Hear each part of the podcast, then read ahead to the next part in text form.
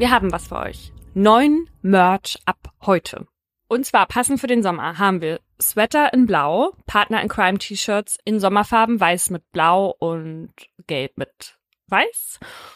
Dann gibt's auch wieder unsere nicht despektierlich gemeint Shirts in Schwarz und Weiß und diesen grauen Hoodie mit nicht despektierlich gemeint auf dem Rücken stehend. Und ganz neu auch, wir haben jetzt Socken, die ziemlich bequem sind, denn ich trage sie gerade. Und all diese Sachen, die könnt ihr ab heute vorbestellen, aber nur bis diesen Sonntag, den 14. Mai 2023 um 23.59 Uhr auf shop.partnerincrime.de. Den Link, den haben wir auch in der Folgenbeschreibung. Wenn ihr was bestellen wollt, dann tut es am besten bald. Wir wissen von den letzten Malen, dass man das dann vergisst, wenn man ein paar Tage Zeit hat. Und dann ist das Drama wieder groß. Und wir können euch nicht alle in den Arm nehmen, um euch zu trösten. Und wir können auch äh, nicht garantieren, dass es diese Produkte beim nächsten Drop noch gibt. Und äh, die Socken sind tatsächlich auch limitiert. Ja. Also es spricht viel dafür, einfach jetzt auf shop.partnerincrime.de zu gehen und vorzubestellen. Richtig. Und dann wäre da noch eine Sache, bei der wir eure Hilfe bräuchten. Paulina hat mich nämlich dazu überredet, Mordlust doch noch einmal beim Deutschen Podcastpreis anzumelden. Obwohl das beim letzten Mal nicht so eine angenehme Erfahrung war, wie wir euch ja schon mal im Podcast erzählt haben. Genau, also das ist, es hat jetzt ein bisschen Überredungsarbeit gekostet, Laura nochmal dazu bewegen, dass wir uns da nochmal bewerben, weil beim letzten Mal, als wir es getan haben, also vor zwei oder drei Jahren, da waren wir die einzigen, die während der Corona-Zeit dann auch wirklich vor dem Bildschirm saßen, ne? außer die Johnsons, die waren auch noch anwesend. Alle anderen haben sich vertreten lassen bei der Preisverleihung vom Publikumspreis.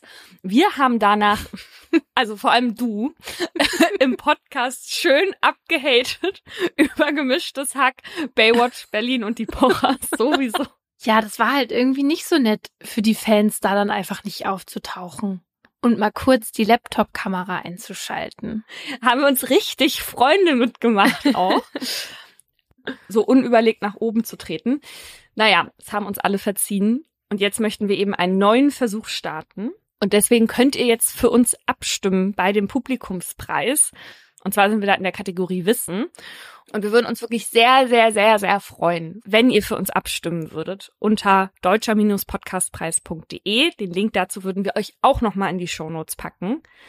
Und wenn wir diesen Preis gewinnen, ich weiß zwar nicht, ob es ein, ist es ein actual Preis, den man bekommt, den würde ich dann auch dir, Paulina, widmen und den dürftest du bei dir ganz prominent in der Wohnung aufstellen. Du würdest mir unseren Preis widmen. Das finde ich ja toll. Danke dafür. Werbung. Paulina, es gibt ja ziemlich viele Gründe, warum es sinnvoll ist, eine neue Sprache zu lernen. Also für mhm. Urlaubsreisen oder für die Arbeit zum Beispiel auch. Ich fände es für Mordlust zum Beispiel gut, wenn unsere Redakteurinnen Sprachen sprechen würden wie Dänisch oder Indonesisch. Ja, damit wir dann auch Fälle von da behandeln können. Und das fällt uns nämlich immer schwer, weil wir natürlich nicht die Artikel so lesen können. Und unser Vertrauen in Sprachübersetzungs-Apps ist relativ gering aktuell noch. Das stimmt. Und deswegen habt ihr hier auch schon länger kein Auslandsspezial mehr gehabt, was natürlich schade ist. Aber ja, ich finde das halt einen guten Anreiz für unsere Redakteurinnen und ich kann auch gleich mitliefern, wie sie das machen können, also eine neue Sprache lernen, und zwar mit Bubble der preisgekrönten Sprachlern-App, wo man eben neben Englisch, Spanisch und Italienisch und solchen Sprachen auch sowas wie Indonesisch oder Dänisch lernen kann. Und bei Bubble macht man das alles mit Lektionen, die alltagsrelevante Themen behandeln und kurze, realistische Dialoge enthalten, damit man halt das, was man gelernt hat, auch direkt im echten Leben anwenden kann. Außer man liest jetzt über Verbrechen und braucht das Jura-Vokabular. Dafür gibt es bei Bubble die etwas schwereren Lektionen. Denn die Kurse sind individuell auf die verschiedenen Lernziele ausgerichtet und auch für jedes Sprachlevel verfügbar. Und da die Lektionen nur so 15 Minuten dauern, kann man das Sprachenlernen auch wirklich überall reinquetschen, ob man jetzt auf dem Weg zur Arbeit ist oder im Wartezimmer sitzt.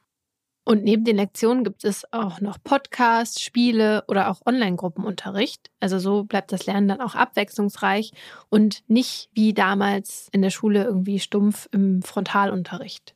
Und falls ihr jetzt auch eine neue Sprache lernen wollt, egal ob für die Recherche von Verbrechen oder den Urlaub, dann zahlt ihr jetzt mit dem Code Mordlust, M-O-R-D-L-U-S-T, nur für sechs Monate, erhaltet aber zusätzlich weitere sechs Monate des neuen Bubble-Abos geschenkt. Der Code gilt bis zum 30. April 2024. Der gilt aber nicht für Bubble Live. Infos und Code einlösen auf bubble.com slash Mordlust und alle Infos findet ihr auch nochmal in unserer Folgenbeschreibung.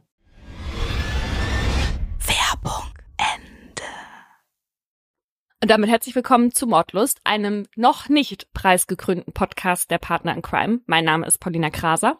Und ich bin Laura Wohlers. In jeder Folge gibt es normalerweise ein Oberthema, zu dem wir zwei wahre Kriminalfälle nacherzählen, über die diskutieren und auch mit Menschen mit Expertise sprechen. Hier geht's um True Crime, also auch um Schicksale von Menschen. Bitte behaltet das immer im Hinterkopf. Das machen wir auch. Auch dann, wenn wir zwischendurch mal etwas ungehemmter kommentieren. Das ist für uns eine Art Comic Relief, aber natürlich nicht despektierlich gemeint. Die Leute, die hier immer wieder einschalten und sich den Podcast immer wieder anhören, die wissen, dass wir schon seit fast von Beginn an immer ein Oberthema haben. Und wenn man etwas sehr, sehr lange macht, dann hat man auch mal Lust auf was Neues. Und wir möchten jetzt mal was Neues ausprobieren. Und zwar brechen wir jetzt unser Konzept ein bisschen auf. Mhm. Und zwar haben wir uns gedacht, dass wir jetzt mal jede einen Fall erzählt, unabhängig voneinander, in zwei unterschiedlichen Wochen, so dass jetzt quasi diese Woche ein Fall von der Laura kommt und nächste Woche ein Fall von mir. Wir wollen das jetzt einfach mal zwei Wochen probeweise ausprobieren, weil wir damals schon bei der Costa Concordia Folge gemerkt haben, dass es einfach Fälle gibt, bei denen es sich lohnt, ein bisschen mehr darüber zu erzählen, als wir das normalerweise machen. Es wird aber dann heute jetzt nicht so sein, dass nur ich zu hören bin, auch wenn ich die Geschichte erzähle. Paulina wird auch immer wieder Hintergrundwissen einführen oder Sachen erzählen, die irgendwie zu diesem Fall passen was so ein bisschen vielleicht an die Aha's erinnert. Und wie gesagt, das ist jetzt erstmal nur ein Probelauf. Wir wollen erstmal gucken, wie sich das damit anfühlt. Wir wissen, Änderung tut manchen Leuten erstmal weh, aber nehmt als Trostpflaster zwei Folgen Mordlust hintereinander. Also es gibt dann keine Off-Woche diesmal. Hm. Hm. Hm. Hm. Und weil ich mich für diese Folge jetzt ja an kein Oberthema halten musste, konnte ich einen Fall auswählen, den ich schon ganz lange mal erzählen wollte, der aber irgendwie nie so richtig, ja, in ein Oberthema reingepasst hat bei Mordlust und der mich jetzt bei der Recherche auch nochmal so richtig mitgenommen hat. Morgen, also am 11. Mai, einen Tag nach der Veröffentlichung dieser Folge, jährt sich nämlich ein wirklich abscheuliches Verbrechen aus Sachsen-Anhalt zum siebten Mal. Und in dem Fall, den ich euch jetzt erzähle, geht es um Fehler in der Polizeiarbeit, eine zweifelhafte Mutter-Sohn-Bindung und um eine Beziehung, die nicht nur für die Beteiligten toxisch ist, sondern auch für die Menschen in ihrem Umfeld lebensgefährlich wird. Fast alle Namen habe ich geändert und die Triggerwarnung findet ihr wie immer in der Folgenbeschreibung. Es ist ein lauer Mittwochabend im Mai 2016, als Yang Ji mit vollgepacktem Einkaufskorb die Türschwelle ihrer WG übertritt. Tagsüber hat die Sonne satt vom Himmel gestrahlt, deshalb herrschen jetzt um neun Uhr abends trotzdem noch angenehme Temperaturen draußen. Für die Studentin die perfekte Zeit, um joggen zu gehen. Also lässt Yang Ji den Einkaufskorb auf ihrem Schreibtisch stehen, ohne ihn auszupacken und macht sich bereit. Die 25-Jährige streift sich ein weißes Top über, schlüpft in schwarze Sportleggings und Joggingschuhe und schnappt sich ihr Handy samt Kopfhörer. Während sie die Stufen im Treppenhaus hinuntergeht, wippt ihr langer dunkler Pferdeschwanz im Takt, und als sie aus dem gelb angestrichenen Haus mit den prunkvoll verzierten Fenstern aufs Kopfsteinpflaster tritt, leuchten die Reflektoren an ihrer Leggings in der Dämmerung. Yang ist gut auf ihre Laufrunde vorbereitet, doch für das Martyrium, das die Studentin erwartet, ist sie nicht gewappnet. Die zierliche Yang geht gerne laufen. Hier in Dessau schnürt sie beinahe jeden Abend ihre Turnschuhe für ihre übliche Runde. Von ihrer WG aus die Straße runter an einem Antiquitätenladen, einer Kirche und einem Buchladen vorbei. Dann muss sie kurz an der Hauptverkehrsstraße entlang laufen, bis sie am Stadtpark ankommt. Hier wird die Umgebung nicht nur grüner, Yangji passiert auch ein großes gläsernes Gebäude, das Bauhausmuseum. Dort werden die Möbelstücke und Ideen von berühmten Architektinnen ausgestellt, die sich der weltbekannten Kunstschule verschrieben haben. Hier in Dessau wurde einst die Hochschule des Architekten Walter Gropius gegründet. Seitdem ist die Stadt für den minimalistischen Bauhausstil bekannt und die Lehren werden auch heute noch an die Studierenden weitergegeben. Yang ist eine von ihnen. Für ihren Masterabschluss in Architektur ist sie vor zwei Jahren von der chinesischen Provinz Henan im Osten des Landes nach Sachsen-Anhalt gezogen. Etwa 600 junge Menschen aus China tun es Yangji jedes Jahr gleich und kommen hierher. Inzwischen hat sich eine richtige kleine Community entwickelt, in der Yangji viele Freundinnen gefunden hat. Mit einigen von ihnen wohnt sie in ihrer WG in dem gelben Altbauhaus zusammen. Zwar ist die Studentin oft schüchtern und zurückhaltend, wenn sie Fremden begegnet, wenn sie sich aber einmal wohlfühlt, blüht sie auf und kann gar nicht mehr aufhören zu plappern. Und Yang Ji ist talentiert. An ihrer chinesischen Hochschule ist sie eine von wenigen, die von einem deutschen Professor persönlich ausgewählt wurden, um an der bekannten Bauhaus-Uni zu studieren. In den vergangenen Semestern ist die junge Frau zu einer der besten Studentinnen ihres Jahrgangs geworden. Und bald schon hat sie es geschafft. In wenigen Monaten steht ihr Masterabschluss bevor. Yang Ji kann dann als Architektin zu ihren Eltern nach Henan zurückkehren. Die junge Frau weiß, dass es ihrem Vater Yong und ihrer Mutter Mai nicht leicht gefallen ist, sie nach Deutschland gehen zu lassen. Besonders weil sie ihr einziges Kind ist und das Geld knapp. Doch die beiden haben sie und ihre Träume schon immer unterstützt. Zum Dank will sie ihnen irgendwann ein selbstentworfenes Traumhaus bauen. Dafür sitzt sie sogar schon fleißig an den Entwürfen. Bevor es aber soweit ist, freut sich Yang Ji einfach darauf, sie wiederzusehen und bald wieder gemeinsam mit ihrem Vater joggen zu gehen. Zu Hause in Henan ist das nämlich ihr gemeinsames Hobby. Meist laufen sie spät abends los, sodass die Sonne nicht auf ihre helle Haut prallt. Eine Gewohnheit, die Yang Ji auch in Deutschland beibehalten hat. Für heute hat sie ihre Joggingrunde schon fast beendet. Es ist etwa halb zehn, als Yang Ji in ihre Straße einbiegt und erneut an dem Antiquitätengeschäft vorbeikommt, das sie schon auf dem Hinweg passiert hat. Sie ist nur noch drei Häuser von ihrem Zuhause entfernt, als sich ihr eine fremde Frau in den Weg stellt. Sie ist etwas kleiner als Yang Ji, wirkt ein paar Jahre jünger und hat ein rundes Gesicht, das von rotblonden Haaren umrahmt wird. Sie bedeutet Yang Ji anzuhalten. Die wird langsamer und kommt schließlich zum Stehen. Vielleicht braucht die Fremde Hilfe. Und tatsächlich gestikuliert sie wild und zeigt immer wieder auf das Haus, in dessen Erdgeschoss sich der Antiquitätenladen befindet. Yang Ji spricht fast kein Deutsch und kann sich deshalb nur schlecht mit der Frau verständigen. Trotzdem glaubt sie zu verstehen, was diese von ihr will. Sie soll mit ins Haus kommen und helfen, Kisten ins obere Stockwerk zu tragen. Yang Ji schaut sich mit ihren mandelförmigen dunkelbraunen Augen verunsichert um. Es ist schon dunkel und eigentlich will sie lieber sofort nach Hause. Aus Höflichkeit folgt sie der Frau dann aber trotzdem in Richtung Hauseingang. Als die Sonne am nächsten Morgen aufgeht, fangen Yang Jis MitbewohnerInnen an, sich Sorgen zu machen. Yang Ji hat keinen Freund, bei dem sie übernachtet haben könnte. Ihr Einkaufskorb steht noch immer unberührt auf ihrem Schreibtisch und überhaupt, es sieht ihr gar nicht ähnlich, nachts nicht nach Hause zu kommen. Es ist etwa halb zwölf, als eine Freundin von Yang Ji an der Bürotür von Luana Chen klopft. Teacher Chen, wie sie von den Studierenden genannt wird, kommt selbst aus China und ist an der Hochschule als Kontaktperson für die chinesischen Studierenden tätig. Auch jetzt ist sie die erste Anlaufstelle, an die sich Yang Jis Freundin wendet, um ihr zu sagen, dass diese in der Nacht nicht nach Hause gekommen ist. Also wir wissen ja jetzt aus anderen Fällen, wie wichtig es ist, relativ schnell zu reagieren, wenn jemand verschwindet. Und bei einer Person, die sonst ja nie nicht nach Hause kommt oder auch immer Bescheid sagt, wenn sie sich verspätet oder so, denke ich mir natürlich jetzt hier, wieso gehen die nicht direkt zur Polizei? um sich Hilfe zu holen, weil natürlich bei so einem vermissten Fall es um jede Sekunde geht, die vergeht. Und wenn man eben erst jetzt nochmal zu einer Vertrauenslehrerin geht, dann verspätet sich das natürlich alles, bis es dann endlich mal bei der Polizei ankommt. Mm, das stimmt. Allerdings in einem fremden Land, in dem man die Sprache nicht spricht, kann ich auch verstehen, dass man sich an jemanden wendet, der die Sprache spricht mhm. und da einfach dann vielleicht auch bei der Polizei unterstützend zur Seite stehen kann. Ja, und es ist dann aber leider auch nicht so, dass die Luana jetzt direkt die Polizei anruft, sondern die meldet sich erstmal bei ihrem Mann. Und er ist der Professor, der Yang Ji fürs Studium nach Dessau geholt hat. Aber er ist dann schon so geistesgegenwärtig, dass er sofort reagiert, weil als der hört, dass Yang Ji von ihrer Joggingrunde im Stadtpark nicht zurückgekehrt ist, glaubt er schon an das Schlimmste. Und das hängt mit einem ganz anderen Fall zusammen, und zwar mit dem Mord an Alberto Adriano. Der wurde nämlich genau da, also im Dessauer Stadtpark, getötet, als er im Juni 2000 nachts auf dem Heimweg von Freundinnen war. Drei junge Männer hatten ihn damals erstmal beleidigt und sind dann auf ihn los. Also die haben ihm die Kleidung vom Leib gerissen und dann ganz lange auf ihn eingeprügelt, bis die Polizei kam. Für den 39-jährigen Adriano aus Mosambik war das dann halt leider schon zu spät. Also er war dann so stark verletzt, dass er drei Tage später im Krankenhaus auch starb.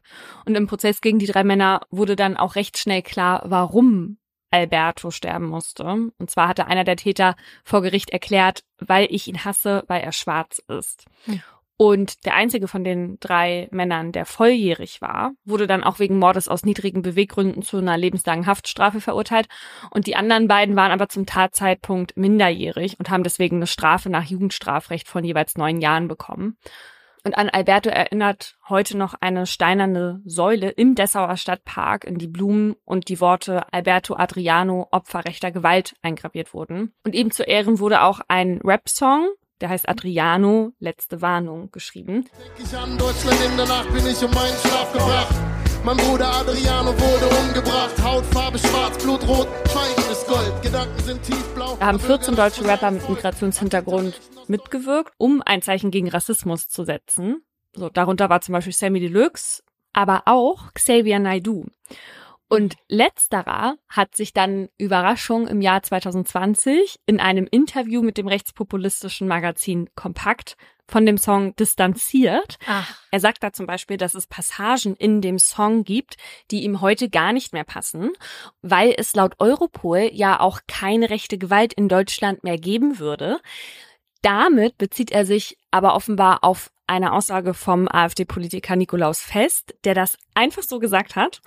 Und dass das natürlich nicht so ist, wurde bereits von dem ARD-Faktenfinder widerlegt. Und was Naidu auch in diesem Interview sagt, ist, dass er sich damals von der Situation, also in Bezug auf diesen Song, vergewaltigt gefühlt hat, weil man ihn instrumentalisiert habe, damit zu machen. Also auch wenn es heute keine rechte Gewalt mehr geben würde, was ja nicht so ist, wusste Xavier Naidoo ja aber damals, dass Alberto Ariano aus rechten Motiven getötet wurde. Also hätte der da jetzt im Nachhinein lieber kein Zeichen gegen rechte Gewalt gesetzt oder wie? Ja, und es ist natürlich auch traurig zu hören, weil Xavier Naidoo war halt damals natürlich ein großer Künstler. Ja. Und viele Leute, die, die sehr bewegt waren von diesem Verbrechen, die haben sich dann natürlich auch gefreut, wenn sich eine prominente Stimme dagegen erhebt und dann Jahre später sowas darüber zu sagen, ist natürlich übel, aber. Ja. Auch vor allem für die Angehörigen und Freundinnen von Alberto. Also, was soll das? Naja, also wir wissen alle, dass es noch rechte Gewalt gibt und dass es noch verbreitet ist. Genauso wie der Professor Robert, der sofort die Polizei ruft, als er eben von seiner Frau hört, dass eine der chinesischen Studentinnen aus dem Stadtpark nicht nach Hause gekommen ist. Und so beginnt eine Stunde später in der Innenstadt eine Großfahndung nach Yang Ji Li. Rund um den Stadtpark und Yang Jis WG werden Zeuginnen befragt, Hinterhöfe und Keller abgesucht, auch Hubschrauber und Wärmebildkameras kommen zum Einsatz. Doch die Bemühungen sind vergeblich. Obwohl sie wahrscheinlich mitten in der Stadt verschwunden ist, scheint Yang Ji wie vom Erdboden verschluckt zu sein. Genau wie ihr Handy. Immer wieder versuchen die Polizistinnen es zu orten. Vergeblich, bis es plötzlich ein Signal von sich gibt. Etwa 24 Stunden nachdem Yangji zum Laufen aufgebrochen ist, lockt sich ihr Mobiltelefon für kurze Zeit in einem Funkmast nahe ihrer WG ein.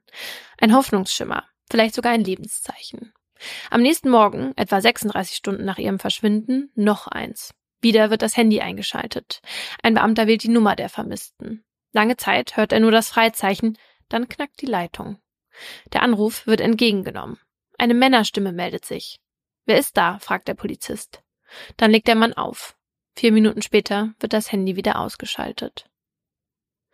Während die Leitung zu Yangji tot ist, stehen ihre Eltern in engem Telefonkontakt mit Luana und Robert von Yangjis Hochschule. Vater Yong und Mutter Mai sind natürlich voller Sorge um ihr einziges Kind. Am schlimmsten ist für Vater Jong, dass er aus 7000 Kilometern Entfernung rein gar nichts tun kann, um bei der Suche nach seiner Tochter zu helfen. In Henan ist er ein hochrangiger Polizist. Am liebsten würde er sich direkt in die Ermittlungen stürzen, um alles daran zu setzen, sie so schnell wie möglich wiederzufinden.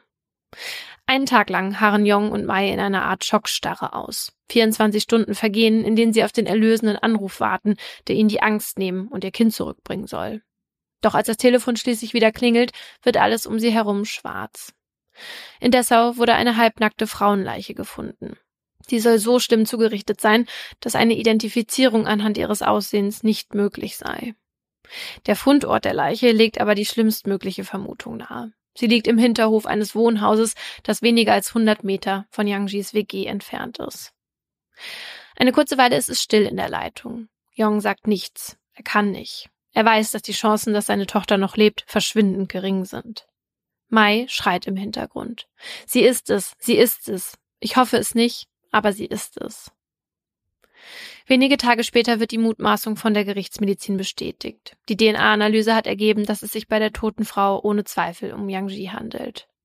Die Art und die Vielzahl ihrer Verletzungen deuten darauf hin, dass die 25-Jährige langsam und vor allem qualvoll gestorben ist. Nahezu keine Stelle ihres Körpers ist nicht von Blut unterlaufen. Selbst in der Lunge hat es sich gesammelt. Die Todesursache war letztendlich eine Lungenfettembolie als Folge der massiven Gewalteinwirkungen gegen den gesamten Körper. Fremde DNA und Spermaspuren an der Leiche weisen außerdem auf ein Sexualverbrechen hin. Allerdings wurde nicht nur männliche DNA gefunden, sondern auch weibliche, was darauf hindeuten könnte, dass mehr als nur eine Person an der Tat beteiligt war. Während für Jong und Mai auf der anderen Seite des Globus die Welt zusammenbricht, ist auch in Deutschland die Anteilnahme groß. Studierende und Lehrkräfte an Yangjis Hochschule weinen, als sie die Nachricht erreicht.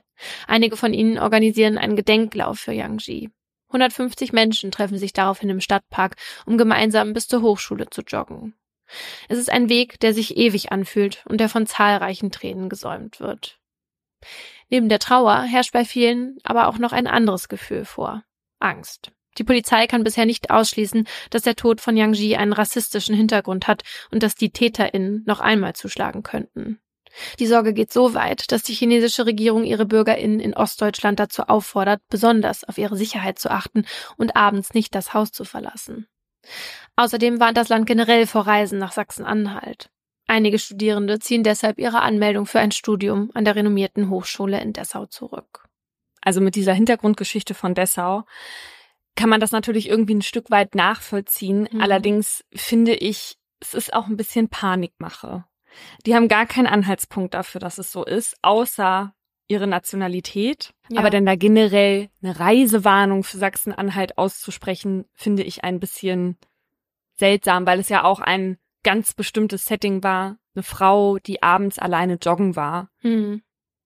Ja, also dass das von der Regierung so ausgesprochen wird, das finde ich auch ein bisschen ungewöhnlich und vielleicht auch ein bisschen übertrieben. Ich weiß aber nicht, wie ich selber reagieren würde. Was ich jetzt über Yang Ji weiß, ist, dass sie ja eben nicht so viel Deutsch gesprochen hat und jetzt auch eher in ihrer Community unterwegs war, ne? Also vor allem mit anderen chinesischen Studierenden. Und wenn du da in einem Land bist, ja, wo du dich vielleicht eben auch nicht so heimisch fühlst und niemanden außer deine chinesischen Freundinnen kennst, könnte ich mir vorstellen, dass ich dann vielleicht auch erstmal abreisen würde und vielleicht ein paar Wochen später wiederkommen würde, wenn man weiß, was denn ja eigentlich passiert ist. Ja, also es ist natürlich generell ein Verbrechen, was erstmal tiefen Schock auslöst, ja. aber bei allen. Ja. Yang Jis Eltern sind zumindest acht Tage nach dem Fund ihrer toten Tochter genau auf dem Weg dorthin, also nach Dessau. Und es ist das erste Mal, dass Jong und Mai mit eigenen Augen sehen, wo ihr Kind gelebt und gelernt hat. Yang Ji selbst hat nicht mehr die Möglichkeit, ihnen zu zeigen, wo sie am liebsten Kaffee getrunken und Kuchen gegessen hat oder wo sie saß, als sie das Traumhaus für die beiden plante. Anstelle von Yang Ji werden Yong und Mai von Luana und Robert in Empfang genommen. Und einer der ersten Wege führt in Yang Jis WG-Zimmer. Die Polizei hat ihre Spurensuche in der Wohnung bereits abgeschlossen und alle BewohnerInnen sind aus Angst vor der Nähe zum Tatort Hals über Kopf ausgezogen. Nur Yang Jis Zimmer scheint, als würde sie gleich zurückkommen.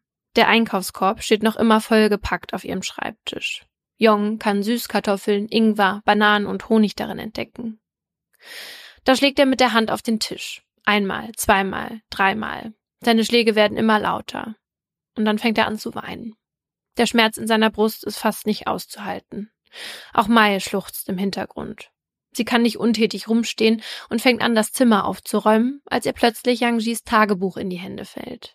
Young und Mai lesen gemeinsam. Yang Ji schreibt von einem Marathon, den sie bald zurück in China laufen möchte, und von Reisen, die sie zusammen mit ihren Eltern plant. In den Zeilen erkennen die Eltern ihre tote Tochter wieder. Ein wertvolles Stück Erinnerung. Und noch mehr. Ein Beweisstück. Vielleicht lässt sich darin ja ein Hinweis darauf finden, wer Yang Ji das angetan hat, denkt Yong. Er wundert sich, warum die Polizei das Buch nicht beschlagnahmt hat und es immer noch hier rumliegt. Der Polizist in ihm erwacht.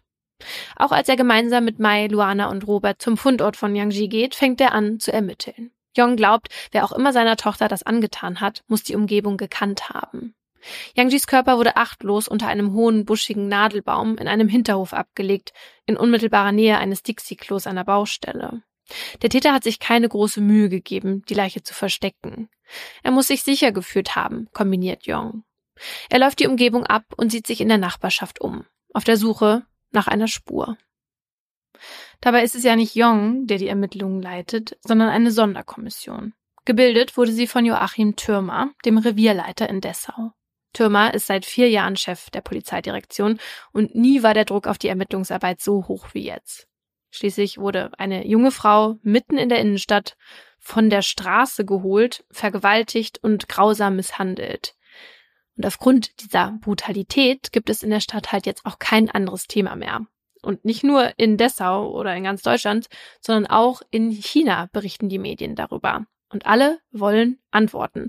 Aber die Polizei hat bisher keine zu bieten. Dabei müssen sie ja diejenigen finden, die ihre DNA an Yangjis Körper hinterlassen haben. Und um das zu bewerkstelligen, werden die Menschen aus Dessau dazu aufgerufen, freiwillig ihre DNA-Proben abzugeben. Ich habe da neulich mit jemandem drüber gesprochen und die Person sagte zu mir, na ja, wenn freiwillig DNA-Proben abgegeben werden, dann ist doch ganz klar, dass der Verdächtigenkreis sich ja nur zwischen denen befindet, die die DNA nicht abgeben würden. Wie ja. siehst du das? ja, also ich weiß auch nicht, was so eine freiwillige Abgabe, also ja, also der Täter oder die Täterin würde man jetzt nicht unbedingt unter den Freiwilligen vermuten. Und ich habe mich ja auch gefragt, würde ich da eigentlich hingehen, wenn man das jetzt hier in der Stadt machen würde? Und ich würde eigentlich sagen, nee. Also habe ich eigentlich keine Zeit für. Hä? Was ist denn mit dir los? Nee, aber also ja, das hört sich wirklich doof an, aber weiß ich nicht, ob ich es machen würde. Also wenn die jetzt zu mir nach Hause kommen würden und ich stehe an der Tür und die sagen, machen Sie mal A, dann würde ich natürlich nicht sagen, nee, B. aber extra hin und so? Weiß ich jetzt nicht. Das ist jetzt ein schlechtes Vorbild. Ja, geht ja nur darum, einen Täter zu finden oder eine Täterin, die eventuell nicht nur dir gefährlich werden könnte, sondern auch noch anderen Leuten. Aber ich weiß ja, dass ich es nicht war und die meine gar nicht brauchen. Ich weiß, aber die Polizei weiß das nicht. Und deswegen denke ich mir, eigentlich ist der Gedanke von diesem Freund gar nicht so verkehrt mhm. gewesen, dass in der Regel sich ja eben nicht die zur freiwilligen Abgabe melden, die die Tat begangen haben, ist mir zumindest kein Fall bekannt, wo dann zufällig auf einmal was aufploppte. Plus ist es ja auch theoretisch möglich, bei einem Massengentest dann beispielsweise den Bruder des Täters zu erwischen. Also wenn der jetzt seine Probe freiwillig abgibt, hat dann sein Bruder, also der Täter, ja schon mal schlechte Karten. Mhm. Stimmt. Und es ist ja tatsächlich so, dass es der Polizei dabei hilft, wenn sie zum Beispiel einer Spur nachgehen und dann denken, okay, in diesem Umkreis, sagen wir mal, es hat jetzt was mit dem Wohnort zu tun, ja. Es muss jemand aus einer Straße sein. Und wenn die dann wissen, in der Straße leben 500 Leute und 350 davon aber haben sich schon freiwillig zum Test gemeldet, dann ist das ja schon eine Hilfe. Ja, das stimmt. Nehmt euch auch bitte kein Beispiel an mir. Das war jetzt alles theoretisch. Und in Dessau machen das auch viele. Also viele Menschen gehen dahin und geben eben freiwillig ihre Probe ab. Und einer von ihnen erscheint zwölf Tage nach dem Fund von Yangshis Leiche auf dem Revier. Der junge, großgewachsene Mann möchte aber nicht nur seine Probe abgeben, er möchte auch noch was loswerden. Und zwar, sagt er, sei es gut möglich, dass seine DNA mit der auf dem Opfer übereinstimmen könnte. Aha. Dafür gäbe es aber eine Erklärung. Und zwar, er und seine Freundin Linda hätten am Tag vor Yangjis Verschwinden Sex mit einer Asiatin gehabt, erklärt er. Er kenne ihren Namen nicht, könne aber versichern, dass der Dreier einvernehmlich in seiner Wohnung stattgefunden habe und dass es nicht zur Anwendung von Gewalt gekommen sei. Wie oft passiert das, dass man in Dessau Sex mit Leuten hat, dessen Namen man nicht kennt? Was meinst du? Weiß nicht. Ich war noch nie in Dessau weiß nicht, wie die Szene da so verbreitet ist. Die, die anonyme Sexszene, meinst du? ja. Hier in Berlin ist es natürlich ein Mega-Ding. Der 20-Jährige mit den braunen Haaren und dem jugendlichen Gesicht möchte den Verdacht entkräften, der jetzt nahe liegt, dass er etwas mit dem Tod von Yang Ji zu tun hat. Aber die Polizistinnen nehmen ihm die Geschichte vom gewaltfreien Dreier nicht ab. Auch deshalb nicht, weil der Mann namens Marcel kein unbeschriebenes Blatt ist. Seit seiner Jugend ist er immer wieder mit der Polizei aneinander geraten. Außerdem hat er bis vor kurzem noch ganz in der Nähe von Yang Jis WG gewohnt. Marcel wird daher noch auf der Wache vorläufig festgenommen. Linda, seine Freundin, die beim Dreier dabei gewesen sein soll, soll als nächstes vernommen werden. Die Spurensicherung macht sich indes auf den Weg zu der ehemaligen Wohnung des Paares, in der laut Marcells Aussage der Sex stattgefunden haben soll. Die Wohnung, die die Beamtinnen vorfinden, liegt in einem Eckhaus nur wenige Meter vom Fundort der Leiche entfernt. Im Erdgeschoss befindet sich ein Antiquariat. Im zweiten Stockwerk wohnten bis vor kurzem Marcel und Linda. Seit deren Umzug steht das Apartment leer. Hier deutet nichts auf ein Verbrechen hin. Ein anderer Anblick erwartet die ErmittlerInnen jedoch im ersten Stockwerk des Hauses. Die Wohnung, die schon seit einiger Zeit nicht mehr bewohnt und dessen Tür nicht abgeschlossen ist, ist voller Blutspuren. Sie sind teilweise mit bloßem Auge erkennbar und reichen vom Heizkörper bis an die drei Meter hohe Decke. Hier muss ein Kampf um Leben und Tod stattgefunden haben, der sich nicht mit Marcells Geschichte vom gewaltfreien Dreier vereinen lässt. Das untermauern auch die Ergebnisse der DNA-Analyse. Nicht nur die Spermaspuren stammen von Marcel. Unter Yang Jis Fingernägeln wurden auch Hautschuppen von ihm gefunden. Die beweisen nicht nur, dass es einen Kampf mit Marcel gab, sondern auch, dass sich Yang Ji heftig gewehrt hat. Er und seine Freundin Linda sitzen mittlerweile seit einem Tag in Untersuchungshaft, da beruft die Staatsanwaltschaft eine Pressekonferenz ein. Vor zahlreichen Mikrofonen verkünden die Behörden ihren Fortschritt. Man habe zwei Tatverdächtige festgenommen, die angeben, am Tag vor Yangjis Verschwinden einvernehmlichen Sex mit einer Asiatin gehabt zu haben. Young und Mai sind geschockt, als ihnen übersetzt wird, was da gerade im Fernsehen läuft. Ihre Tochter soll Sex mit zwei Fremden gehabt haben und das muss jetzt auch noch der ganzen Welt erzählt werden. Warum? Sie sind sich sicher, nie hätte sich ihr zurückhaltendes, schüchternes Kind freiwillig für ein Dreier mit Unbekannten verabredet. Für die chinesischen Eltern ist es nur schwer auszuhalten, dass ihre Tochter von den mutmaßlichen TäterInnen auch noch nach ihrem Tod durch den Dreck gezogen wird. Yong und Mai sind nicht die einzigen Eltern, die die Pressekonferenz gebannt verfolgen. Auch bei Revierleiter Joachim Türmer zu Hause gibt es im Moment kein anderes Thema. Der Fall Yang Ji, für den er die Sonderkommission zusammengestellt hat, beschäftigt ihn nämlich nicht mehr nur auf professioneller Ebene, sondern auch persönlich. Denn Marcel, der Tatverdächtige, ist sein Stiefsohn. Joachim Thürmer ist seit einigen Jahren nämlich mit Marcells Mutter Antje verheiratet. Sie ist ebenfalls Polizistin in Dessau und hatte sich vor ein paar Tagen freiwillig gemeldet, um Befragungen im Fall von Yang Ji durchzuführen. Und Joachim, der hat Marcel noch zwei Tage vor seiner Festnahme beim Umzug geholfen. Was da noch wirkte wie ein ganz normaler Gefallen zwischen Stiefvater und Stiefsohn, sorgt in Dessau inzwischen für einige Unterstellungen. Wurden bei dem Umzug vielleicht Beweismittel vernichtet und haben die persönlichen Verstrickungen der Eltern vielleicht die Ermittlungsarbeiten beeinflusst? Und das fragen sich dann auch nicht nur die Menschen in Dessau, das wird dann auch öffentlich in den Zeitungen diskutiert. Denn weil auch immer mehr Ungereimtheiten und polizeiliche Fehler zutage treten, so wird zum Beispiel auf dem Baustellengerüst, welches das Wohnhaus unmittelbar neben dem Fundort von Yangjis Leiche umgibt, eine breite Blutspur übersehen. Ein Hinweis darauf, dass Yangjis Körper aus einem der oberen Stockwerke über das Gerüst nach unten befördert wurde. Und Marcel und Linda sind zu der Zeit die einzigen BewohnerInnen des Hauses und hätten daher zumindest einmal befragt werden müssen, also bevor sich Marcel selbst bei der Polizei gemeldet hat. Aber das wurden sie nicht und der zuständige Polizist gibt zu, dass er Marcel und Linda absichtlich nicht kontaktiert habe und zwar, weil er Marcel als Sohn seiner Kollegin Antje erkennt und von ihm, Zitat, nur blöde Antworten erwartet hatte. Auch im Erdgeschoss des Hauses übersehen die ErmittlerInnen ein entscheidendes Indiz. Schilder an der Glasfront des Antiquitätenladens weisen nämlich darauf hin, dass der Bereich vor dem Laden videoüberwacht wird. Trotzdem fragt niemand den Ladenbesitzer nach den Aufnahmen, obwohl diese wichtige Szenen aufgezeichnet haben. Der Ladenbesitzer bringt das Beweismaterial dann einfach selbstständig zur Polizei, die womöglich nie danach gefragt hätte. Also da ist man jetzt wirklich dann auch noch auf die Hilfe der Bevölkerung angewiesen. Und das mit dem Tagebuch war ja auch schon dieses Ding. Ja. Also da kriegt man als Elternpaar natürlich auch ein richtig schlechtes Gefühl. Weil du willst ja in dem Moment nichts anderes, als endlich wissen, was mit deinem geliebten Kind passiert ist. Das, was dir am wichtigsten auf der Welt war. Und dann äh, kriegst du daraus, da machen die Leute ihre Arbeit nicht richtig. Also äh, ja. das verärgert einen natürlich total und gibt einem ja auch gar keine Sicherheit in das Rechtsempfinden und in den deutschen Staat. Ja. Und tatsächlich ist es auch nicht das erste Mal, dass die Dessauer Polizei wegen schlechter Arbeit in der Kritik steht.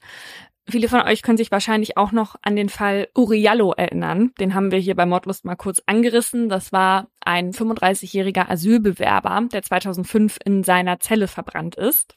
Das war auch in Dessau. Und zwar genau auf dem Revier, um das es jetzt hier geht. Uri wurde damals von einer Polizeistreife mit auf die Wache genommen, weil er Frauen auf der Straße belästigt und Widerstand gegen die Polizei geleistet haben soll. Daraufhin wurde er in einer Zelle an beiden Armen und beiden Beinen, also quasi an allen Enden, an das Zellenbett gefesselt.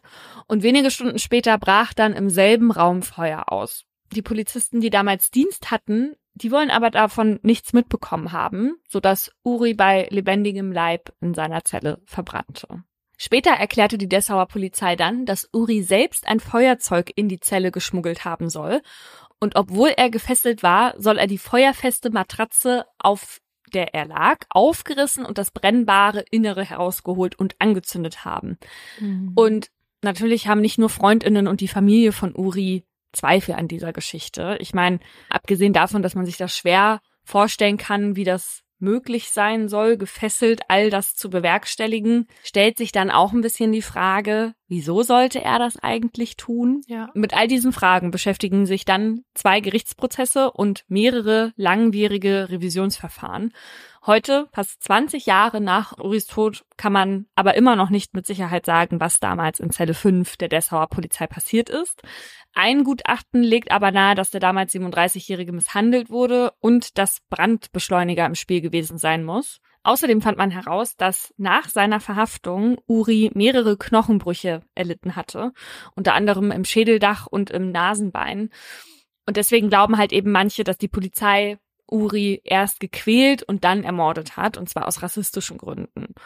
Freundinnen und Aktivistinnen haben dann die Initiative in Gedenken an Uriallo gegründet und setzen sich seit Jahren jetzt dafür ein, dass in dem Fall neu ermittelt und verhandelt wird.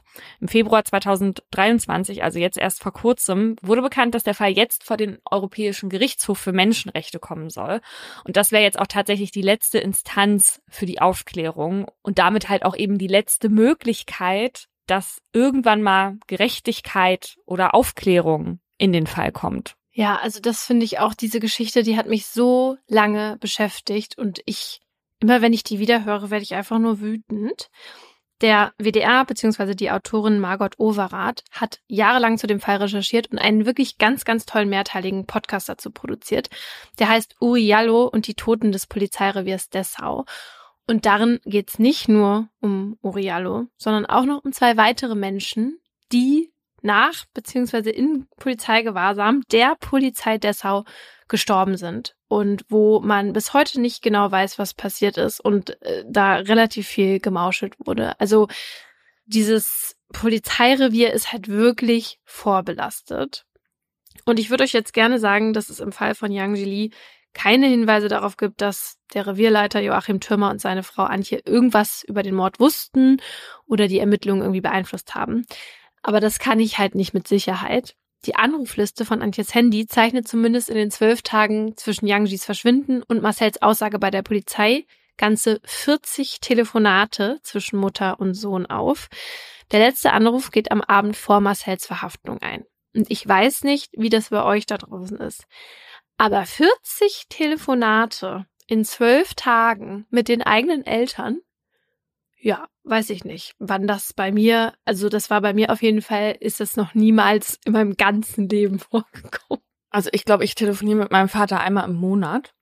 Ja, ich auch. Aber man darf ja auch nicht von sich selber ausgehen. Also die haben ja auch den Umzug gemacht. Vielleicht ja. haben die aufs Kind aufgepasst öfter mal. Ja, ich judge auch nicht. Ne? Nee, nee, so hört sich das auch nicht an. Naja, auf jeden Fall ähm, wird das Polizistinnen-Ehepaar natürlich dann auch angesprochen, auch zum Beispiel von der Mitteldeutschen Zeitung. Und in dem Interview weisen die alle Anschuldigen von sich. Joachim Türmer sagt, er sei wegen Knieproblemen beim Umzug auch gar nicht in der Wohnung im zweiten Stockwerk gewesen. Er habe nur Möbel mit dem Auto hin und her transportiert. Und Antje gibt zwar zu, dass sie am Abend vor der Aussage ihres Sohnes einen Anruf von Marcells Handy aus erhalten hat, allerdings sei nicht Marcel, sondern dessen Freundin Linda am Apparat gewesen. Sie habe ihr dann von dem einvernehmlichen Dreier mit einer Asiatin erzählt. Und Antje habe Linda daraufhin gesagt, dass Marcel morgen dringend zur Polizei gehen soll und die Geschichte den ErmittlerInnen erzählen soll. Also, wir möchten hier nichts bewerten. Aber ich frage mich tatsächlich, wie glaubwürdig ist das, dass eine Mutter, die selbst bei der Polizei ist, das von ihrer Schwiegertochter hört und dann nicht noch einmal selbst mit ihrem Sohn sprechen möchte? Ja, das und sie als Polizistin ja vor allen Dingen wird ja auch aus Erfahrung wissen, wie wichtig so eine Vernehmung dann ist, ne? wenn man mit so einer krassen Tat irgendwie in Verbindung gebracht werden könnte, kann mir einfach nicht vorstellen, dass sie Marcel dann nicht zumindest ja nicht Tipps gegeben hat, aber irgendwie ihm was mit an die Hand gegeben hat, wie man sich da verhalten soll. Mhm. Ja, also ich glaube, das kommt natürlich auch immer darauf an, ob du als Elternteil glaubst, war mein Kind das oder nicht, ne? Ja. Das ist ja auch noch eine schwierige Frage. Aber generell ist es natürlich so, egal ob Elternteile was wissen oder nicht, als Angehörige müssen weder die Mutter noch der Stiefvater Marcel ans Messer liefern. Also selbst wenn sie etwas wüssten und selbst obwohl sie PolizistInnen sind. Also es ist natürlich unglücklich gewesen, dass die damals an den Ermittlungen beteiligt waren oder sich dann Antje sogar freiwillig gemeldet hat dann ist das natürlich ein ganz klarer Interessenkonflikt, aber rein rechtlich muss kein Elternteil sein Kind belasten. Genau. Und es ist zumindest so, dass die Staatsanwaltschaft auch keinen Anfangsverdacht gegen die beiden sieht und deshalb werden auch keine Ermittlungen in Richtung Mitwisserschaft angestellt oder so. Was aber passiert? Das Innenministerium in Sachsen-Anhalt entzieht dem Revier in Dessau die komplette Ermittlungsarbeit im Fall Yang Jili. Ab sofort ermitteln jetzt PolizistInnen aus Halle. Außerdem wird das Landeskriminalamt eingeschaltet, um die bisherige Polizeiarbeit auch nochmal zu überprüfen. Also die Menschen sollen wieder Vertrauen in die Behörde bekommen. Es ist aber ein Vertrauen, das Yong und Mai lange verloren haben. Also die können die Unprofessionalität der Behörden gar nicht fassen und haben deshalb auch eine Dienstaufsichtsbeschwerde gegen den leitenden Staatsanwalt eingereicht. Und eigentlich wünschen sie sich nichts anderes, als in Ruhe Abschied von ihrer Tochter nehmen zu können. Am 2. Juni, drei Wochen nach Yangjis Tod, bringen sie ihren geschundenen Körper dann auch ins Krematorium. Dort legt Yong seine Hand auf den geschlossenen Sarg seiner Tochter und entschuldigt sich immer wieder bei Yangji dafür, dass er ihr beigebracht hat, sich zu wehren. Er glaubt nämlich, hätte er es anders gemacht, könnte sie heute vielleicht noch am Leben sein. Einen Tag später sitzen Jong und Mai dann noch ein letztes Mal im WG-Zimmer ihrer Tochter in Dessau. Sie haben die Asche von Yang Ji auf dem Schoß, als ihnen ein YouTube-Video geschickt wird, das am selben Tag aufgenommen wurde. Es zeigt die Eltern des mutmaßlichen Täters, wie sie schunkelnd eine eigene Kneipe in einer Kleingartensiedlung eröffnen. Nee. Auch die Bildzeitung berichtet, wie Antje am Eingang lächelnd Sektgläser verteilt und Joachim in Jeans und T-Shirt hinterm Tresen steht. Auf den Zeitpunkt angesprochen, sagt Joachim der Presse, das eine hat mit dem anderen nichts zu tun. Und egal was kommt, unser Leben ist doch eh zerstört. Klar, also deren Leben natürlich, das ist das, was hier am meisten zerstört wurde. Klar, klar. Gut. Jong und Mai können auch nicht fassen, was sie da sehen. Sie verstehen Antje und Joachim einfach nicht. Die feiern, während ihr Sohn im Gefängnis sitzt und Yangjis Einäscherung gerade einmal 24 Stunden her ist. Nie wieder, sagen sie sich, wollen sie nach Deutschland zurückkommen. In das Land, das ihnen ihre Tochter genommen hat und das sie nur noch mit Schrecken und Ungerechtigkeit verknüpfen. Daran ändert sich auch nichts, als Antje und Joachim wenige Tage später ihre Quittung bekommen. Weil sie bei der Eröffnung ihrer Kneipe offiziell krankgeschrieben waren, werden beide vom Dienst suspendiert. Unser heutiger Werbepartner ist wieder Google mit dem Google Pixel 8 Pro. Wir haben euch ja schon erzählt, dass wir beide eins zugeschickt bekommen haben und sie in den letzten Wochen benutzt haben und deswegen ja auch ausgiebig testen konnten. Und wir wollen euch hier mal von unseren liebsten Features erzählen. Ja, ich liebe ja den magischen Radierer. Der ist auch KI gestützt. Mit dem kann man störende Objekte, wie zum Beispiel einen hässlichen Papierkorb, ganz einfach wegzaubern, wenn man die Google Fotos App hat. Ich habe den neulich benutzt. Ich habe nämlich hier für unseren neuen Podcast Justitias Wille so ein paar Fotos im Tonstudio gemacht, aber auf dem Tisch lag die ganze Planung der Folgen noch ausgelegt, so dass man dann gesehen hätte, was so in den Folgen passiert und das konnte ich dann ganz einfach mit dem magischen Radierer verschwinden lassen, so dass ich das Bild dann doch posten konnte. Ja, und das Pixel 8 Pro kann jetzt sogar Objekttemperaturen messen. Also ihr könnt ganz einfach Objekte damit scannen und euch die Temperatur anzeigen lassen. So könnt ihr zum Beispiel prüfen, ob euer Getränk nicht mehr zu heiß ist oder wann die Bratpfanne die optimale Temperatur erreicht hat. Ich mache das immer bei Fussels Fressen. Der ist ja ein Gourmet und isst natürlich am liebsten Leckerchen, aber abends gibt's halt auch sein Nassfutter. Und der isst halt nicht jeden Tag eine ganze Dose. Und deswegen kommt die dann in den Kühlschrank. Und bevor er das kriegt, lasse ich die Dose draußen stehen, weil der das nicht so kalt essen soll. Und mit dem Temperaturmesser gucke ich jetzt immer, ob das genug erwärmt ist. Praktisch. Diese coolen Features wie der magische Radierer sind übrigens möglich, weil das Google Pixel 8 Pro mit Google AI als Herzstück entwickelt wurde. Und von einem anderen Smartphone auf das Pixel zu wechseln, ist ganz einfach. Sogar vom iPhone könnt ihr eure Daten inklusive Fotos und Videos, Kontakten, iMessages, WhatsApp-Nachrichten, Apps und mehr sicher auf das Pixel übertragen mit nur ein paar Schritten. Das Pixel 8 Pro gibt es online im Google Store und bei vielen weiteren Elektromärkten und Mobilfunkanbietern in Deutschland. Den Link zum Google Store und alle weiteren Infos findet ihr wie immer auch nochmal in der Folgenbeschreibung. Werbung Ende. Sechs Monate vergehen, bis im November 2016 am Landgericht Dessau der Mordprozess gegen Marcel und Linda startet. Vor den Türen des Gebäudes stehen nicht nur deutsche, sondern auch chinesische MedienvertreterInnen, genau wie zahlreiche BesucherInnen, die die Gerichtsverhandlung hautnah miterleben wollen. Viele von ihnen sind chinesische Studierende, die schwarz gekleidet sind und weiße Rosen mitgebracht haben. Ihnen allen steht die Frage ins Gesicht geschrieben, warum musste Yang Ji sterben?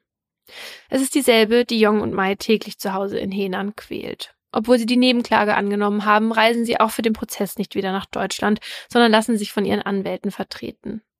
Zu groß wäre der Schmerz, mit den Menschen in einem Raum zu sitzen, die ihrer Tochter am 11. Mai 2016 unfassbares Leid angetan haben sollen.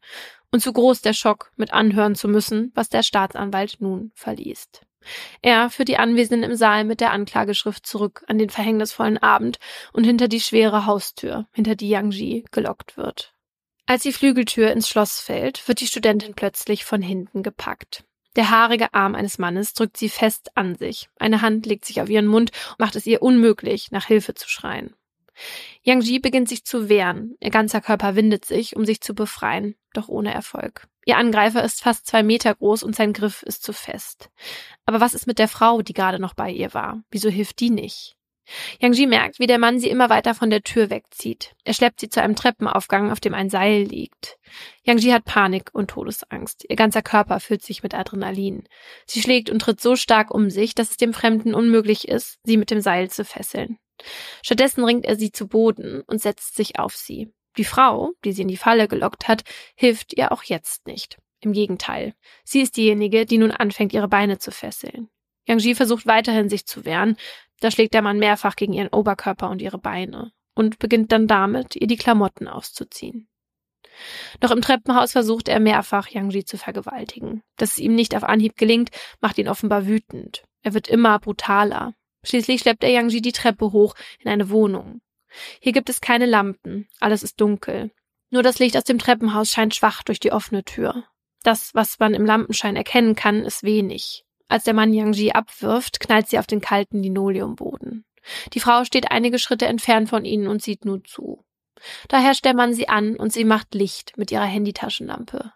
Als der grelle Schein den Raum erleuchtet, sieht Yang Ji ihren Peiniger direkt vor sich auf einem Sofa sitzen. Es ist fast das einzige Möbelstück in diesem Raum. Offenbar ist die Wohnung nicht vermietet. Gilt das für das ganze Haus? Reagiert deswegen niemand auf ihre Schreie? Dann zwingt der Mann Yang Ji seinen Penis in den Mund zu nehmen. Yang Ji will nicht. Aber sie muss. Denn wann immer sie sich wehrt oder versucht zu fliehen, holt der Fremde aus und schlägt zu. Und das ist nur der Anfang eines mehrstündigen Martyriums, das Yang Ji über ihren Körper ergehen lassen muss. Ihre einzige Rettung scheint die Frau im Raum zu sein, die aber die ganze Zeit tatenlos zusieht. Ab und zu, wenn im oberen Stockwerk Kinder weinen, verschwindet sie einige Minuten lang. In der Zeit könnte sie die Polizei oder einen Krankenwagen rufen, doch sie tut nichts dergleichen. Auch dann nicht, als der Mann ihr ebenfalls die Hose und den Slip herunterzieht, Yang Jis Finger nimmt und ihn in den Intimbereich der Frau einführt. Sie steht nur da und tut nichts.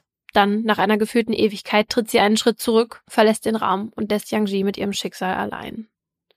Kurze Zeit später lässt auch der Mann von ihr ab. Er zieht sich an, setzt sich auf die Treppenstufen zwischen Yang Ji und ihrem Weg in die Freiheit und raucht. Yang Ji kann nicht fliehen. Ihr ganzer Körper schmerzt von den Schlägen und den Misshandlungen, die ihr angetan wurden. Der ganze Fußboden ist mittlerweile voll von ihrem Blut und ihrem Erbrochenem. Sie sackt vor dem Sofa zusammen, zieht ihre Knie eng an ihren Oberkörper. Sie will nur weg hier, überleben. Da kommt die Frau plötzlich wieder. Sie hat wieder ihr Handy dabei und diesmal eine Übersetzungs-App eingeschaltet. Mithilfe dieser will die Fremde wissen, ob Yang Ji einen Freund oder Geschlechtskrankheiten hat und ob jemand für sie die Polizei rufen würde. Yang Ji antwortet mit Nicken oder mit Kopfschütteln. Die Antworten ruft die Frau dem Mann auf Deutsch zu. Dann verlässt sie wieder den Raum. Dafür betritt er ihn wieder. Und ohne Vorwarnung schlägt er so brutal zu, dass Yang Ji mehrfach schwarz vor Augen wird. Immer wenn sie wieder zu sich kommt, geht die Tortur von vorne los. Der Mann wirkt sie minutenlang, schlägt ihren Kopf gegen den Fußboden und versucht sie in einem Eimer voll Wasser zu ertränken. Oh Gott. Yang Ji hat keine Chance. Irgendwann, nach mindestens drei Stunden voller Todesangst und Schmerzen, nimmt die 25-Jährige ihren letzten Atemzug. Als der Staatsanwalt die Anklageschrift niederlegt, sitzt der Schock in den Gesichtern der Anwesenden im Gerichtssaal tief. Die Brutalität ist für viele gar nicht zu fassen. Richtig real wird es dann, als das Überwachungsvideo aus dem Antiquitätenladen präsentiert wird. Die Aufnahme ist schwarz-weiß und trotzdem können alle deutlich erkennen, dass es die Angeklagte ist, die Yang Ji auf der Straße im Dämmerlicht der Straßenlaternen abfängt.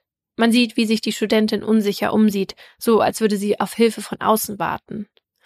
Viele der Zusehenden wünschen sich gerade nichts mehr, als dass Yang Ji ihrem Bauchgefühl vertraut und einfach weiterläuft. Die wenigen Meter zu ihrer Wohnung, in die Sicherheit ihrer WG. Doch alle müssen mit ansehen, wie Yang Jis höfliche Art sie dazu bringt, der Angeklagten durch die schwere Holztür zu folgen. Dann wird vorgespult. Die Zeit, in der Yang Ji gequält wird, einfach übersprungen. Etwas, das man sich für sie gewünscht hätte. Gegen zwei Uhr nachts zeichnet das Video dann noch einmal etwas auf. Es ist der Angeklagte, der sein Wohnhaus verlässt und am Antiquitätenladen vorbei um die Ecke biegt. Er geht in Richtung des Baumes, unter dem Yang Jis Körper später gefunden wurde. Der Staatsanwalt ist sich sicher, dass er ihre Leiche um die Zeit nochmal weiter unter die tiefen Äste des Nadelbaums gezogen hat, um sie wenigstens ein bisschen zu verstecken. Der Angeklagte, der das Video genauso wie alle anderen gesehen hat, verzieht keine Miene. Marcells Aussage nach hat er ja auch nichts mit Yangjis Tod zu tun. Dabei liegt ein Motiv sogar ziemlich nah. Der Staatsanwalt wartet zumindest mit einigen aussagekräftigen Suchbegriffen auf, die Marcel einige Wochen vor der Tat auf Pornoseiten eingegeben hat. Vergewaltigung, asiatische Frauen, brutal. Boah. Eine Fantasie, die er offenbar in die Tat umgesetzt hat. Mhm. Die Rolle, die weniger klar ist, ist die von seiner Freundin Linda. Warum hat sie Marcel unterstützt? Warum hat sie eine unschuldige Frau in die Falle gelockt? Mehrere Prozesstage vergehen, in denen man nur mutmaßen kann. Dann, für alle Anwesenden unerwartet, will Linda plötzlich doch noch aussagen. Ihr Lebenslauf soll wohl Antworten darauf geben, warum sie Marcel geholfen hat. Sie beginnt von ihrer Kindheit zu erzählen, die geprägt ist von Zurückweisung und Traumata. Ihre Mutter macht damals kein Geheimnis daraus, dass sie ein unerwünschtes Kind ist. Ihr Stiefvater schlägt und vergewaltigt sie im Alter von elf bis dreizehn. Mit ihrer ersten Liebesbeziehung will Linda dann aus den Strukturen zu Hause ausbrechen, endlich weg von ihrer Mutter und deren gewalttätigen Partner. Doch auch Lindas Freund schlägt sie, und als sie mit 16 unerwartet schwanger wird, lässt er sie sitzen. Ihr Sohn wird schließlich in einem Mutter-Kind-Heim geboren. Linda lebt noch in derselben Unterkunft, als sie Marcel kennenlernt. Obwohl er der Freund ihrer Cousine ist, gerät die 17-Jährige mit den hellroten Locken und der Brille ins Schwärmen. Marcel ist groß und muskulös, selbstsicher und mutig. Er ist alles, was Linda nicht ist. Sie ist überglücklich, als sie schließlich ein Paar werden. Rund zwei Jahre später werden die beiden dann Eltern. Doch von der Bilderbuchfamilie, die sich Linda wünscht, fehlt jede Spur. Das junge Paar ist arbeitslos, deshalb wird immer wieder das Geld knapp. Außerdem streiten sie sich heftig. Mal geht es um die ständig verdreckte Wohnung, mal um das gemeinsame Sexleben. Letzteres ist Marcel enorm wichtig. Er will viel Sex und akzeptiert kein Nein. Immer wieder erniedrigt und misshandelt er Linda, um zu kriegen, was er möchte. Einmal, als sie ihn oral befriedigen soll, hält er ihr eine Pistole an den Kopf und droht damit, sie zu erschießen, weil Boah. sie, Zitat, zu dumm ist, um ihn richtig zu befriedigen. Ja, genau. Marcel sagt Linda nicht, dass es sich nur um eine Software-Pistole handelt. Sie tut, was er sagt. Oft erzählt er ihr auch von seinen sexuellen Fantasien mit anderen Frauen. Linda wird dann eifersüchtig und gleichzeitig devot. Sie will unbedingt die richtige Frau für Marcel sein. Sie will ihm unbedingt geben, was er möchte. Das halten die beiden sogar in einem Vertrag fest, der besagt, dass Linda für die Befriedigung ihres Freundes verantwortlich ist. Wenn sie selbst keinen Sex haben will oder haben kann, muss sie sich eben um andere Frauen kümmern, die ihre Rolle sozusagen übernehmen. Linda unterwirft sich Marcel aus Angst vor Gewalt, aber auch aus Angst, ihn zu verlieren. Gründe für dieses Verhalten findet der psychiatrische Sachverständige in Lindas Persönlichkeit. Die 20-Jährige habe eine selbstunsichere, vermeidbare Persönlichkeitsstörung. Sie sei unreif, schüchtern, weitgehend unselbstständig und habe Angst vor Kritik und Ablehnung. Linda habe nach einer starken Person gesucht, an die sie sich klammern kann, und diese in Marcel gefunden. Ihre hohe Bereitschaft, sich anzupassen und unterzuordnen, hat Marcel dann erkannt und ausgenutzt. Den Respekt vor seiner Freundin und der Mutter seines Sohnes hat er schon lange verloren, wenn er ihn überhaupt je hatte. Die einzige Frau, die Marcel respektiert, ist seine Mutter. Nach seiner Festnahme ist sie die erste, die er anruft. Er fleht, Zitat, Mami, hilf mir. Antje und Marcel sind ein Team eine Einheit. Sie hält zu ihm, als er mit 13 Jahren beschuldigt wird, einen Achtjährigen zu sexuellen Handlungen gezwungen zu haben. What? Mhm. Sie hält zu ihm, als er als Jugendlicher die Psychotherapie abbricht. Und sie hält zu ihm, als Linda sie um Hilfe bittet, weil sie Angst hat, dass Marcel ihr etwas antut. Mutter Antje fällt es von Anfang an schwer, ihrem Kind Grenzen zu setzen, und Marcel wiederum lernt nie, Autoritätspersonen zu akzeptieren. Nachdem Marcel die Schule mit dem Zeugnis der neunten Klasse verlässt, gerät er immer wieder mit AusbilderInnen und mit der Polizei in Konflikt. Schul- oder Arbeitsverhältnisse bricht er ab. Bei der Freiwilligen Feuerwehr fliegt er aufgrund von Vorwürfen der Brandstiftung raus. Polizeilich wird etwa 40 Mal gegen Marcel ermittelt. Mehrfach hält Antje als Polizistin ihre schützende Hand über ihren Sohn, versucht ihm in den Verfahren zu helfen. Das führt dazu, dass Marcel nur viermal zu Geldstrafen oder Tagessätzen verurteilt wird. Alle anderen Ermittlungen werden eingestellt. Im Gegensatz zu Linda wird Marcel vom psychiatrischen Sachverständigen als dominant und fordernd eingestuft. Er stellt fest, dass Marcel häufig lügt, seine eigene Schuld von sich schiebt und über eine chaotische und unreife Sexualstruktur verfügt. Marcel selbst habe ihm gesagt, Zitat, mir ist relativ egal, was andere Leute von mir denken. Ich verändere mich nicht. Der Gutachter bescheinigt ihm eine Persönlichkeitsstörung mit dissozialen, emotional instabilen und narzisstischen Merkmalen. Außerdem spricht er von einer außergewöhnlichen Empathielosigkeit. Okay, aber dann haben sich da ja wirklich zwei gefunden, denn der eine ist ein dominanter Narzisst und die andere ist so unselbstständig, dass sie einen Partner braucht, der genau diese Lücke in ihrem Leben quasi füllt. Ja, das habe ich mir auch gedacht und ich habe mich dann an ein Interview erinnert, das ich mal mit der Psychologin Lydia Benecke zum Thema, das war so, ja, Beziehungskonstellation bei Menschen, die zusammen Verbrechen ausüben, geführt habe. Und deshalb habe ich sie jetzt auch nochmal gefragt, ob sie uns die Beziehung von Marcel und Linda mal aus dem Blick einer Psychologin einordnen kann. Und das hat sie gesagt. Die bei Marcel und Linda festgestellten Persönlichkeitsstörungen passten wie Schlüssel und Schloss zueinander. Marcels übermäßig selbstsichere, dominante Art zog Linda an. Diese hatte wiederum aufgrund ihrer schwierigen Biografie schwere Selbstwertprobleme und eine Persönlichkeitsstruktur, aufgrund derer sie leicht in eine gefühlsmäßige Abhängigkeit geraten konnte. Das zunehmend emotional, körperlich und auch sexuell aggressive Verhalten von Marcel brachte sie daher nicht dazu, die Beziehung beenden zu wollen. Ganz im Gegenteil versuchte sie umso mehr, alles zu tun, um ein Ende der Beziehung abzuwenden. Diese Reaktion passte ideal zu Marcells Tendenz, sich selbst stets im Recht dazu zu sehen, die Gefühle und Bedürfnisse anderer Menschen zugunsten der eigenen Bedürfnisbefriedigung zu missachten. Somit blieben die beiden Menschen nicht nur in der destruktiven Beziehung miteinander, sondern ihre jeweiligen Persönlichkeitsbesonderheiten wurden durch die Beziehungsdynamik sogar verstärkt. Und das begünstigte dann am Ende halt die Tat.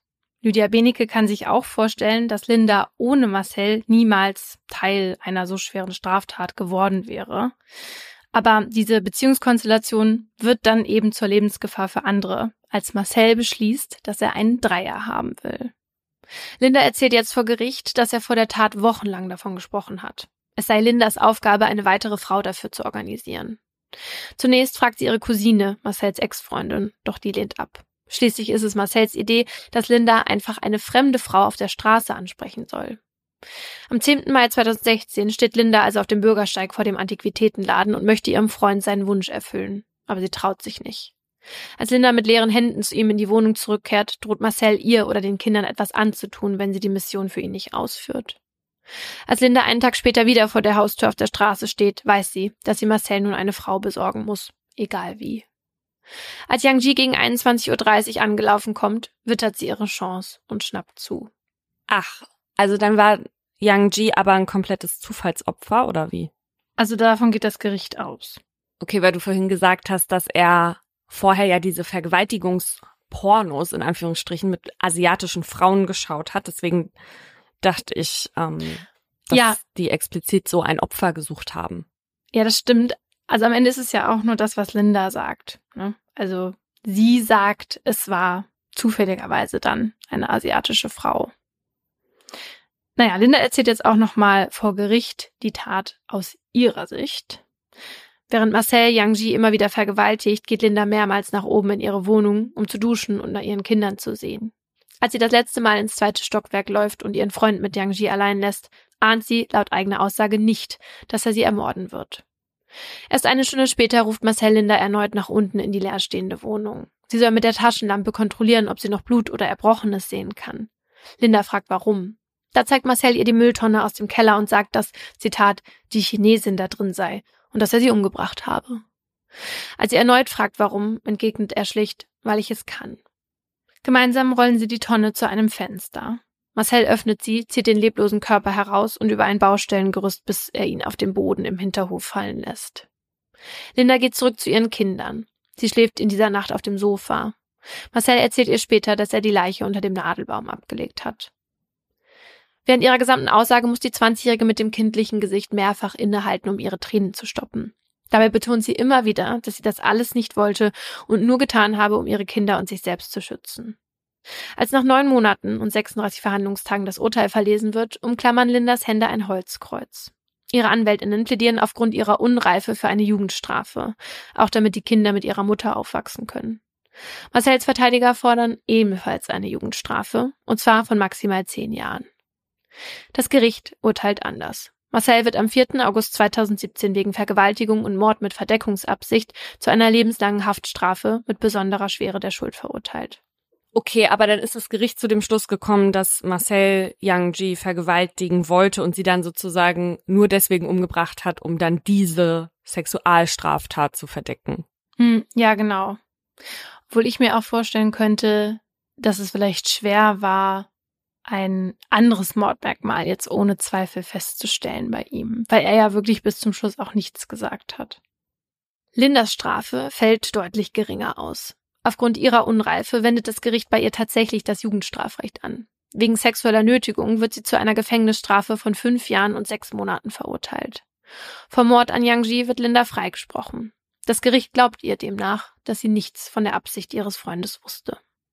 Für Yong und Mai Lee, die nach jedem Prozesstag mit ihrem Rechtsanwalt Sven Peitzner telefoniert haben, ist das Strafmaß nur ein schwacher Trost. Peitzner muss Vater Yong erst einmal erklären, dass das deutsche Strafmaß im Vergleich zum chinesischen viel weniger restriktiv ist. In China existiert noch die Todesstrafe. Da würde ein solcher Fall wahrscheinlich anders ausgehen. Was sich die Eltern vom Ausgang des Prozesses erhofft haben, hat uns ihr Anwalt im Interview erklärt. Wichtig war für die Eltern, dass sie verurteilt werden und ähm, der, der, der Angeklagte hat ja eine lebenslange Freiheitsstrafe äh, bekommen mit Feststellung der besonderen Schwere der Schuld. Ja, was für einen 20-Jährigen, das ist ja nicht die Regel. Damit waren die auch d'accord. Ja, zufrieden ist das falsche Wort in dem Zusammenhang. Ja, also es ist, das gibt denen natürlich eine gewisse Genugtuung, aber mehr auch nicht. Lindas Strafe ist nach Meinung von Jong Mai und auch von Sven Peitzner aber deutlich zu milde ausgefallen. Ohne sie wäre Yang Ji nach ihrer Joggingrunde nie in das Haus gegangen, in dem sie gestorben ist. Dass sie nicht gewusst haben will, dass Yang Ji sterben sollte, sei schwer zu glauben. Sie kannte ja ihren Freund, was das für ein einigermaßen brutaler Typ war, dass der die nach der Vergewaltigung nicht einfach laufen lässt, um nach Hause zu gehen und die Polizei anzurufen, lag auf der Hand. Nicht? Also was sollte eigentlich dann passieren? Und weil die Eltern mit dem Strafmaß nicht einverstanden sind, legt Sven Peitz eine Revision beim Bundesgerichtshof ein. Das Ziel ist, Linda soll wegen Beihilfe zum Mord verurteilt werden. Doch der Antrag bleibt erfolglos. Der BGH schließt sich am Ende dem Urteil des Landgerichts an. Lindas Strafmaß ist also rechtskräftig. Sie ist heute sogar schon wieder frei und kann sich um ihre beiden Söhne kümmern. Auch bei Antje und Joachim ist vieles wie früher.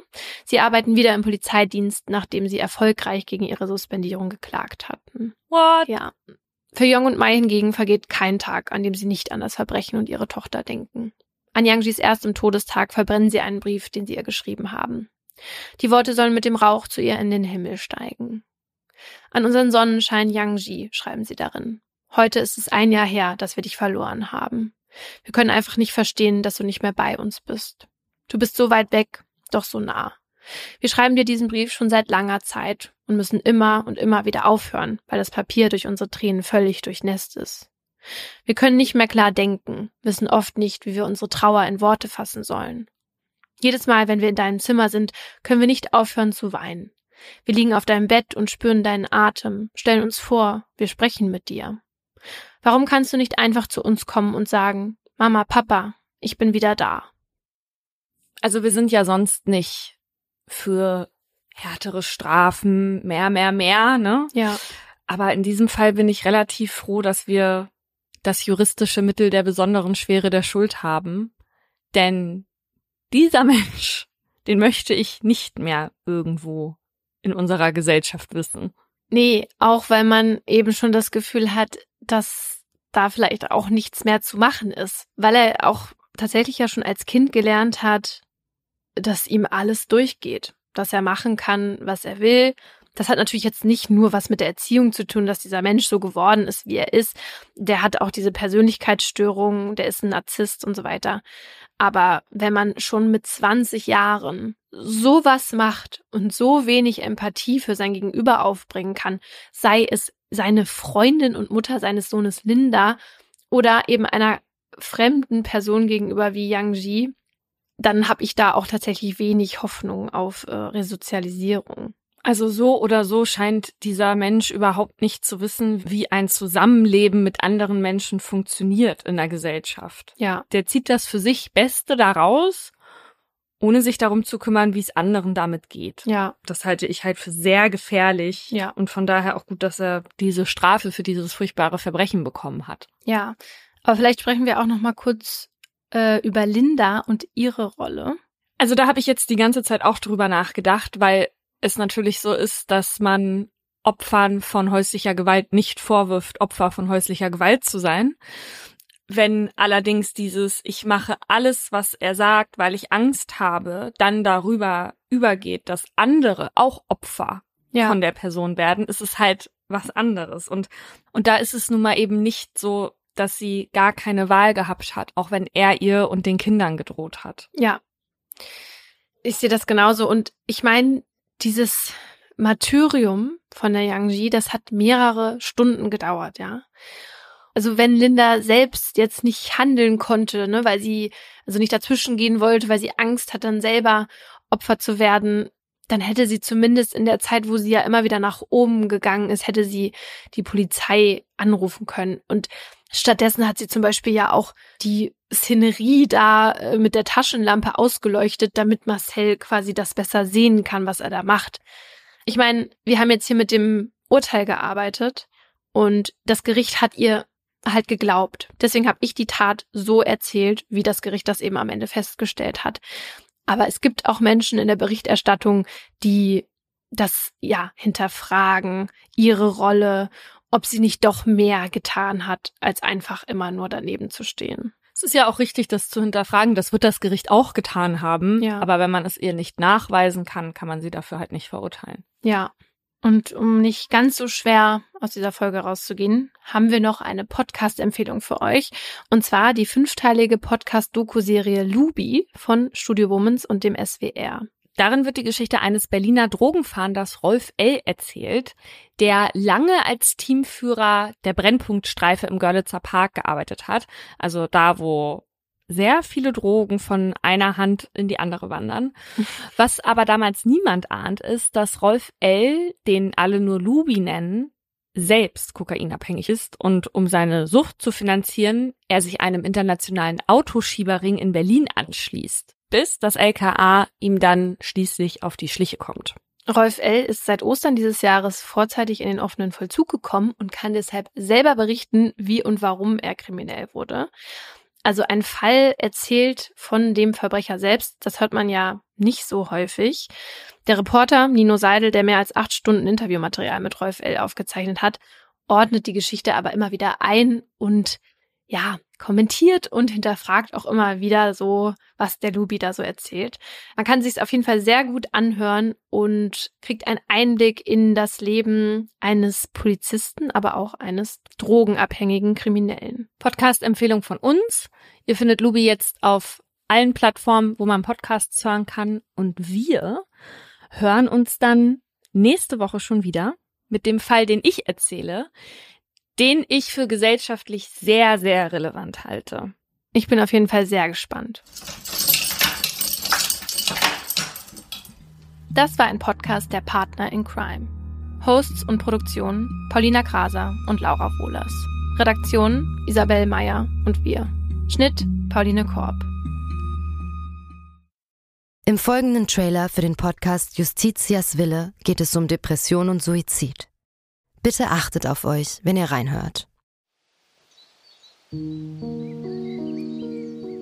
Ein Flügel der großen französischen Fenster steht offen und gewährt einen Blick in den großen Garten.